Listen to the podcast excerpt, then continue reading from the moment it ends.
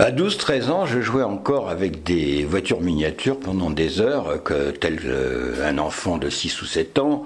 Et cela inquiétait mes parents euh, qui disaient Mais il sera jamais grand, quand est-ce qu'il va euh, changer, devenir un peu plus mature?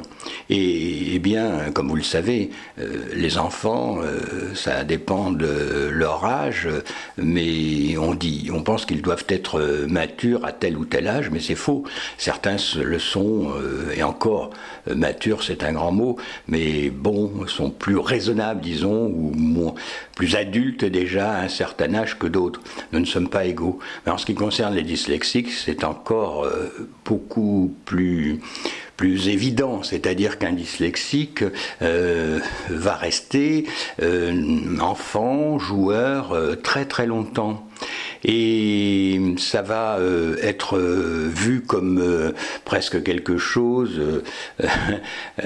d'attardé, si je puis dire, et en réalité, vous verrez que plus tard, ce sera un avantage. Mais, mais à l'instant, ça inquiète les parents. Il faut savoir que garder cette fraîcheur d'enfant, euh, retarde évidemment euh, pour entrer dans l'âge d'être raisonnable, de, bien travailler à l'école, etc.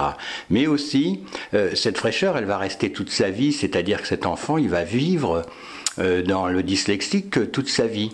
Et plus tard, il sera encore jeune tout en étant vieux physiquement, alors que les autres seront déjà vieux physiquement et vieux dans leur tête. Leur tête sera ridée, leur cerveau sera déjà ridé. Le dyslexique, non.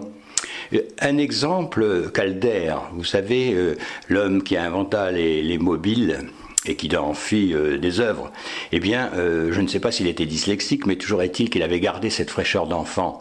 Je me souviens qu'il avait créé un cirque qui tenait dans une valise. Alors il a présenté ce cirque au public, puis quand il rangeait euh, son cirque, il y avait des clowns, il y avait des animaux, etc. Eh bien, par exemple, si c'était un cheval, il ne m'empilait pas son cheval parmi les autres créations dans la valise. Il prenait le cheval et tagadac, tagadac, tagadac, il le faisait galoper avec sa main et ainsi de suite avec tous les éléments du cirque. Il avait gardé encore cette, cette fraîcheur d'un enfant. Eh bien, ça, un dyslexique va le garder toute sa vie et c'est une bonne chose parce que ça lui donnera beaucoup d'avantages sur les autres qui vieilliront beaucoup plus vite que lui.